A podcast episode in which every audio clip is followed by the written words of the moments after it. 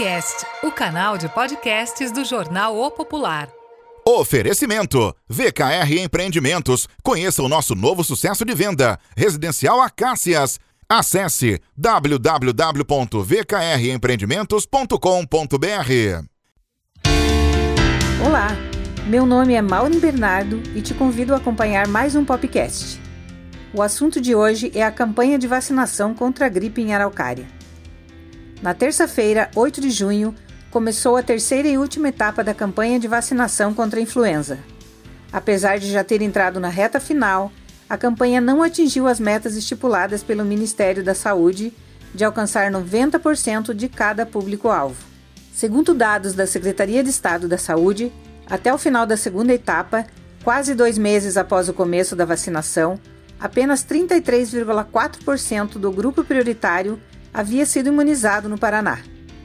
Os números preocupam, porque na campanha do ano passado, por exemplo, o estado registrou 92% de cobertura vacinal contra a doença. Em Araucária, os números da campanha não estão diferentes. Até a quarta-feira, dia 9, apenas 45% das pessoas já haviam sido imunizadas contra a gripe. Segmentando por grupos prioritários, a vacinação entre os idosos atingiu 56,9%. Entre as crianças, chegou a 67,9%. No grupo dos trabalhadores de saúde, chegou a 48,6%. Entre os professores, 59%. Gestantes, 57,3% e puérperas, 57,7%. Na terceira e última etapa, estão sendo vacinadas pessoas com comorbidades, com deficiência permanente, caminhoneiros, motoristas e cobradores do transporte coletivo, trabalhadores portuários, forças de segurança e salvamento, forças armadas, funcionários do sistema de privação de liberdade, população privada de liberdade e adolescentes e jovens em medidas socioeducativas.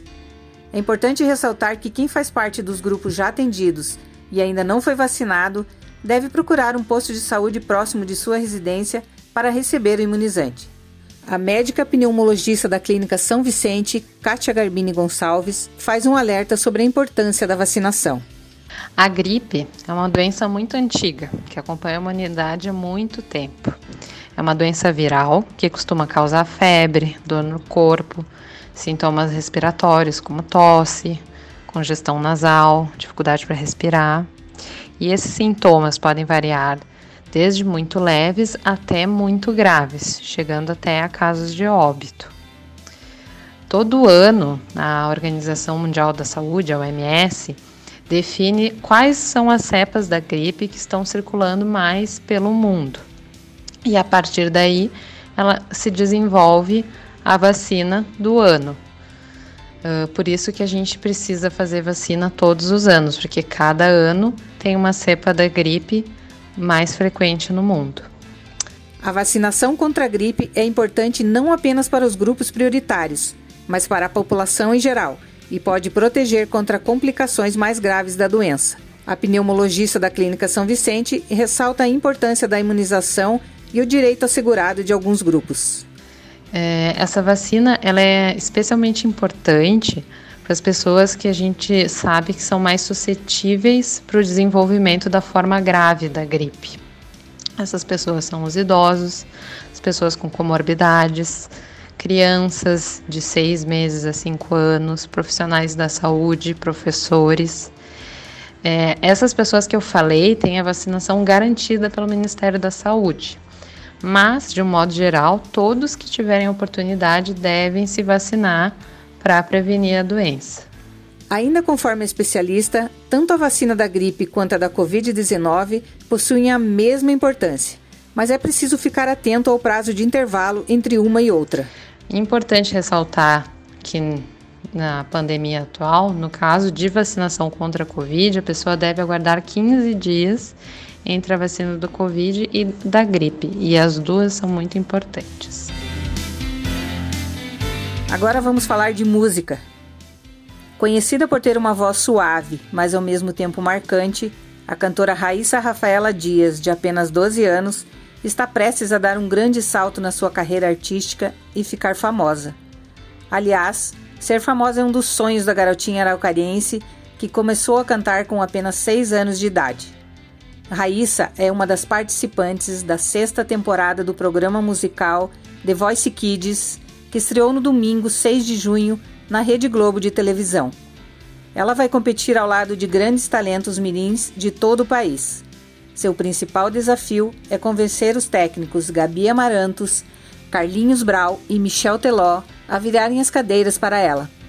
Depois, é só escolher o time de um deles e seguir em frente na competição, que dará a ela visibilidade e a possibilidade de uma carreira sólida na música. A nova temporada terá seis etapas e será dividida da seguinte forma: audições às cegas, onde os técnicos escolhem os candidatos somente pela voz. Eles viram suas cadeiras e montam seus times. Quando o participante recebe mais de uma cadeira virada, é ele quem escolhe o técnico que irá trabalhar. Nas batalhas, os técnicos dividem seus times em trios e de cada trio, que canta uma mesma música, escolhem apenas uma voz para continuar no programa, enquanto dois participantes são eliminados. Restam oito vozes em cada time até o final dessa fase. No tira-teima, os oito definidos nas batalhas vão ser divididos pelos técnicos em dois grupos de quatro. Um grupo cantará no tira-teima 1 e o outro no tira-teima 2. Esses dois programas serão gravados. O técnico salva duas vozes em cada programa. Nas quartas de final, o público e os técnicos participam da decisão, que deixará três vozes em cada time. Na semifinal, cantam três vozes por time. O público salva uma e o técnico a outra. E na grande final, duas vozes por técnico chegam ao último programa, que terá um grande show dos finalistas. Vamos ficar na torcida para que a cantora Raíssa Rafaela Dias, que vai representar a Araucária na competição nacional, consiga chegar até a final e, quem sabe, ganhar o prêmio. Olá, eu sou Kate Ferreira e esse é mais um Popcast. Neste programa, você, ouvinte do Jornal Popular, vai entender quais são os tipos de testes de coronavírus disponíveis no município e qual o momento certo para se fazer a testagem. Para colocar fim às dúvidas da população sobre os testes da Covid-19, o Dr. Emerson Albertassi, proprietário da Clínica São Vicente, explicou com detalhes as diferenças entre os exames. Nós temos aqui em Araucária basicamente quatro tipos de teste. Né? Dois testes é, sanguíneos, que é o teste rápido sorológico, aquele que fura o dedo e sai o resultado em 15 minutos, 20 minutos. É, e o teste sorológico laboratorial, né? aquele que é feito a análise lá no laboratório. E temos dois testes de cotonete, né, de SOAB.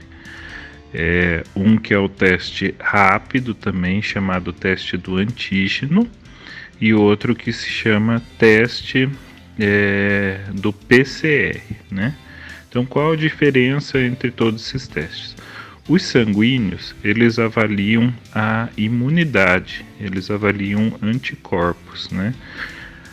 A diferença é que quando você faz é, o teste rápido, né? Você pega o sangue bruto, coloca na fita reagente, ele dá um resultado ali que geralmente é qualitativo, não é quantitativo, né? Apenas diz se você tem anticorpos IgM, IgG, né? E você utiliza para isso o sangue é, do, do, dedo que acabou de furar ali, né? É, já o, quando você coleta para fazer o teste sorológico, é, esse sangue ele é processado primeiro, né? Ou pelo menos deveria ser ele é colocado numa centrífuga, você separa o soro do plasma e faz a análise sorológica com base no soro, né? Então é, é um teste que vai ter um, uma sensibilidade muito maior, né? Já dos testes de SWAB, né, a gente tem dois tipos também. Muita gente acha que teste do cotonete é tudo a mesma coisa. Ah, eu fiz o do cotonete. Não, não é. Eles são bem, bem diferentes. o teste mais é, que, que vem sendo mais feito, até pelo preço, né, que é um teste bem mais barato, né, que faz nas farmácias, faz em postos de gasolina, faz em, em medicina do trabalho, em tudo quanto que é lugar, é o teste do antígeno, né? Mas o teste padrão ouro, o mais confiável, se chama o PCR, né? Muita gente acha é, confunde, acha que o do antígeno é o PCR e tudo, então é, é importante ficar atento a isso. O teste do antígeno identifica uma proteína do vírus. Essa proteína muitas vezes né, pode acontecer de ter uma reação cruzada com, com outros vírus, outras proteínas, e acabar identificando uma, uma proteína que não é do vírus, causando um falso positivo, né? Assim como pode é, ter uma, uma pequena é, colonização e você acabar não detectando, não, não pegando, né? É, é essa proteína na amostra e dando um falso negativo. Todo o teste ele tem uma margem de falso positivo e falso negativo, né? É, é, isso não existe teste perfeito para nada, mas a taxa de falso positivo e falso negativo no teste rápido, o teste do antígeno, ela é elevadíssima. Então, é, é esse é um dos problemas. Tem vantagem? Tem. É um exame mais barato, fica pronto em 15, 20 minutos, né? Então ele tem uma certa vantagem, mas ele tem uma taxa de erro muito alta. Enquanto que o PCR, né, do inglês, é, de trás para frente, né, reação em cadeia de polimerase, é, já é um teste um pouco diferente. Você faz uma cultura da amostra coletada, né, e que essa cultura é, é feita uma replicação do RNA do vírus. Ou seja, proteína não replica, né? Então, é, se replicou é porque é o RNA, né? E, e ele é bem específico para o vírus. Então, a chance de você ter um falso positivo fazendo PCR é mínima, é praticamente não existe. E a, a chance de você ter um falso negativo, como você vai fazer uma cultura, né? Vai, vai multiplicar a amostra, né? Então, existe falso negativo? Até existe, mas a chance de ter um falso negativo é muito pequena também, né? Então, por isso, esse é considerado o teste padrão ouro a, te, a, a importância né, da, da testagem é o afastamento de pessoas. É por isso que é importante fazer o uso racional também de, dessa metodologia, né? Porque senão a, aquilo que era para ser né, um, uma estratégia de afastamento das pessoas, né, de, de, de forma a, a, preservar o contágio e tudo, acaba sendo, é, se for mal utilizado, acaba o tiro saindo no pé, né? Então, esse é o mais importante, é orientar afastamentos, relações laborais e tudo mais. Além de esclarecer a confusão entre os quatro tipos de exames disponíveis, Albertassi também toca em um assunto muito sério: a importância da população buscar orientação médica antes de realizar qualquer um dos testes ou de se medicar. E é o que eu vejo muito assim, né? Muita gente fazendo o teste no momento que não é adequado ou o teste que não é para a situação indicada, né? E acaba é, gerando confusão, né? Além de não esclarecer nada, gera confusão de acordo com os resultados que saem, né? Mas esse mesmo problema eu vejo em relação à medicação, né? Porque as pessoas saem tomando remédios é, e, e muitas vezes de forma descabida, né? Eu já acompanhei, olha, pelo menos umas 10 pessoas que complicaram do Covid por tomar corticoide em dose errada ou, ou iniciar corticoide na, na fase inflamatória. Então, eu atribuo a, a confusão aí das pessoas é, em relação ao teste, né? A, a mesma em relação à medicação, né? É a pessoa fazer da própria cabeça, né? Fazer sem a orientação de um médico, né? É, então a, a, gente entende a ansiedade das pessoas, né? Mas é, é eu percebo muito, não é querer defender é, categoria profissional, né? Não, não preciso disso mas as pessoas parece que algumas pessoas querem pular o médico, né? Tirar o médico da jogada. Ele quer ele mesmo fazer o teste porque ele acha que o exame é mais importante do que a consulta. Talvez eh, ele enxergue apenas a consulta como um processo burocrático, né? e ele quer ele mesmo se tratar e acaba seguindo recomendações das mais diversas, né? Então de, é, há muito erro de dosagem, de período de medicação, de quais medicações tomar, ou às vezes combinações inadequadas de medicamentos, né? Então, o, o, que eu tenho percebido mais de erro é, é nesse sentido mesmo, né? Da falta de buscar orientação quando você tem é, uma situação é, na sua frente. Se ainda não ficou claro para você os tipos de testes para a detecção da Covid-19 e quando eles devem ser feitos, a gente te ajuda com um resumão. De acordo com Ellen Faria, coordenadora do Departamento de Vigilância Epidemiológica de Araucária, o cuidado mais importante para a realização dos testes é que eles sejam feitos no período certo da doença. Por exemplo, o RT-PCR considerado padrão ouro no diagnóstico da doença, é indicado para os pacientes com síndrome gripal entre o primeiro e o oitavo dia de sintomas, ou seja, na fase aguda ou período virêmico da doença.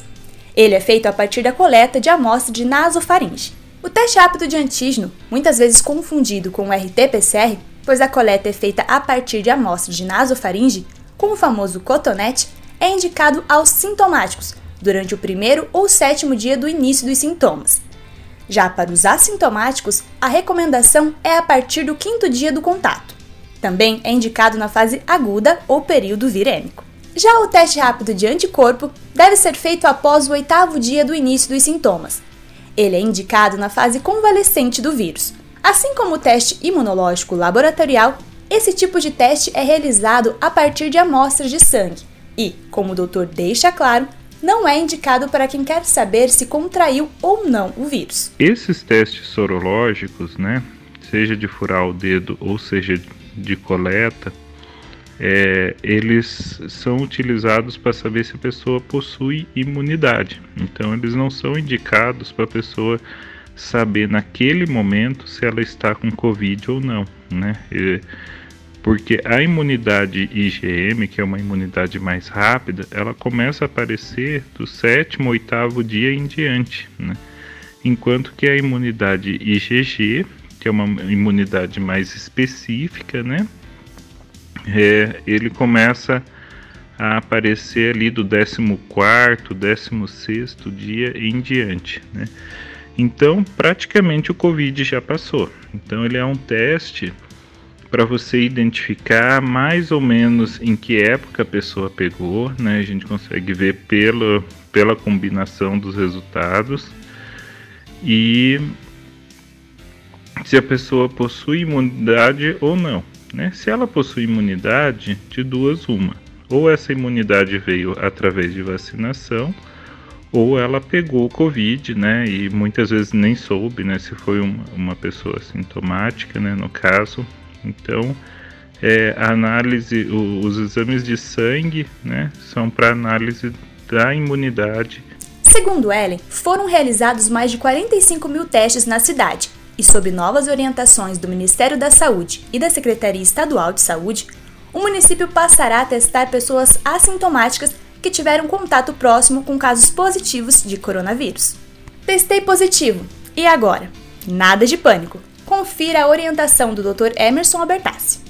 Teste positivo e agora, né? Quais são os procedimentos? Então, é, se a situação está sendo conduzida da forma correta, né? Então você passou por um médico, ele recomendou qual o tipo de exame seria mais adequado para o seu caso. Saiu o resultado do exame. O procedimento agora é você retornar ao seu médico para dar a notícia para ele e ele te orientar novamente de como conduzir a sua situação, né?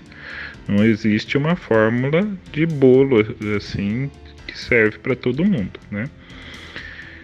É, o médico ele vai ter que analisar ali muitos fatores para fazer é, uma receita. Às vezes as pessoas veem isso de uma forma muito simplista, né? Ah, não, dá ivermectina, cloroquina, ah, ah, o parente não sei o que, tomou não sei o que. E na verdade você tem que sentir o paciente, né? Você tem que auscultar o pulmão dele, ver a garganta se não tem ali uma inflamação, ver eh, se aquela pessoa, o que está eh, se sobressaindo naquela pessoa, né? Aquela pessoa está tendo mais tosse, ela está tendo dor abdominal, diarreia, ela está tendo muita febre, é um pico febril, é dor no corpo. Isso tudo vai criar variações dentro da prescrição de cada pessoa, né? Então, é, e, e, depende das comorbidades da pessoa, das, das alergias que a pessoa possui, né? É, uma pessoa mais obesa, talvez né, é, um diabético, talvez era, seja melhor anticoagular, né? Em que dia a gente está da doença, né?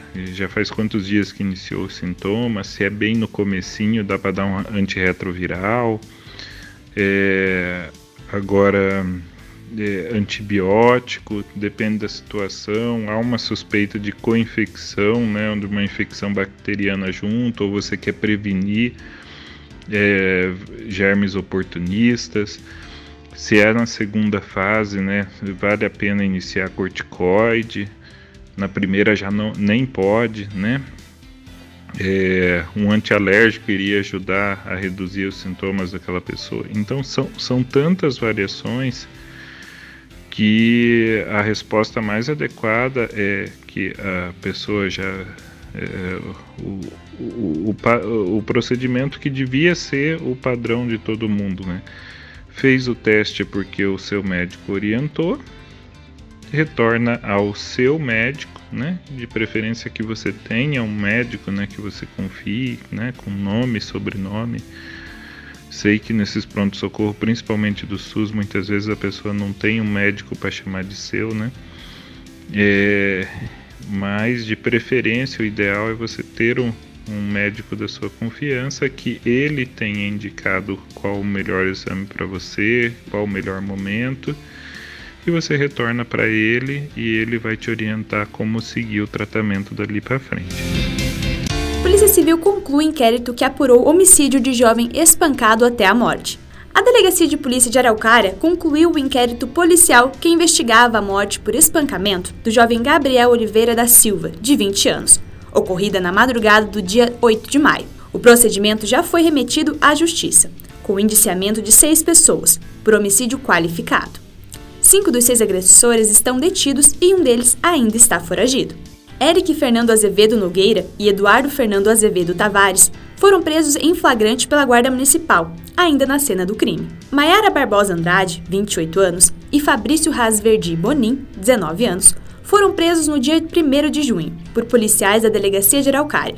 E Diogo Martins Araújo, 21 anos, foi detido no dia 4 de junho pela GM enquanto gravava uma live para uma rádio local dando sua versão sobre os fatos na Praça da Bíblia, justamente onde o crime ocorreu. Rony Peterson Buchanelli dos Santos é o único que ainda está foragido. Gabriel Oliveira da Silva foi morto próximo à Praça da Bíblia, no bairro Fazenda Velha, por um grupo de agressores que usaram de crueldade para cometer o crime. A vítima levou chutes, pontapés, pedradas e foi espancada até a morte ao tentar proteger o amigo, sem ao menos ter chances de se defender. Devido à gravidade dos ferimentos, Gabriel não resistiu e morreu no local. Lions deixa de existir e passa a se chamar Araucária Futset. Um termo de parceria assinado com o Araucária Sport Clube e Regatas elevou o Lions à categoria de time profissional e que agora passa a se chamar Araucária Futset. A decisão foi anunciada no dia 1 de junho, durante reunião entre a diretoria do então Lions, composta pelo presidente Charles Chepo, mais conhecido como Carioca, e o vice Tiago Paes, com os representantes do Araucária, Genildo Carvalho e Paulo Brocado Gema, este último comandante da equipe de futsal do clube. Entre os planos colocados em pauta estão as diversas ações sociais que o Clube de Futebol 7 irá colocar à disposição dos araucarienses.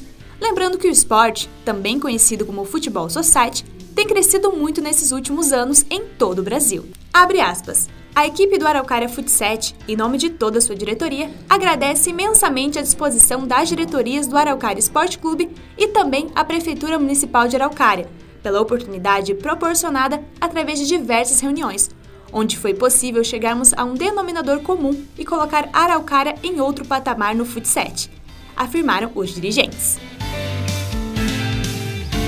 SMED está preparando as escolas para o retorno presencial. A Secretaria Municipal de Educação, SMED, está preparando as escolas municipais e CMEs para atender os protocolos de biossegurança frente à possível retomada das aulas presenciais no sistema híbrido no dia 2 de agosto, em conformidade com o decreto número 36024, de 11 de maio de 2021. As 35 escolas e os 39 centros estão recebendo os equipamentos de proteção individual, EPIs, além de mudanças na estrutura organizacional, necessárias para garantir a segurança dos professores, funcionários e alunos. Abre aspas. Todos os dias nossas equipes organizam pelo menos duas escolas, e o cronograma já está bem adiantado, observou a secretária Adriana Palmieri Chaves. Entre as mudanças estão a realização, no entorno das unidades educacionais, da demarcação do distanciamento recomendado de 1,5 metro entre as crianças, a fim de evitar aglomerações nos momentos de entrada e saída. Na parte interior, também deverá ser feita a marcação do distanciamento recomendado onde for necessário, como na fila para verificação de temperatura, para uso do refeitório, banheiro, bebedouro, entre outros. As escolas deverão ter ainda rotas de circulação para evitar aglomerações, marcação de lugares que não devem ser utilizados com o X, feito com fita, a fim de garantir o distanciamento exigido. Outras recomendações são manter as janelas e portas abertas para melhor ventilar os espaços, evitar o uso do ar-condicionado e ventilador, mas caso seja necessário, deve haver a verificação, manutenção e higienização rigorosa desses equipamentos. A SMED também deverá instalar barreiras físicas de acrílico ou acetato sobre balcões de atendimento ao público e fornecer protetor de acrílico aos trabalhadores que têm maior interação com o público. Os bebedouros também deverão ser desativados e isolados. As crianças, bem como suas famílias, deverão ser orientadas para que, caso haja fila, respeitar o espaçamento entre as pessoas, conforme as marcações no piso, dar preferência a garrafas cuja porção que encosta nos lábios fique protegida por uma tampa. Este foi o seu podcast da semana. Obrigado por ter nos acompanhado até aqui. Te aguardamos na próxima.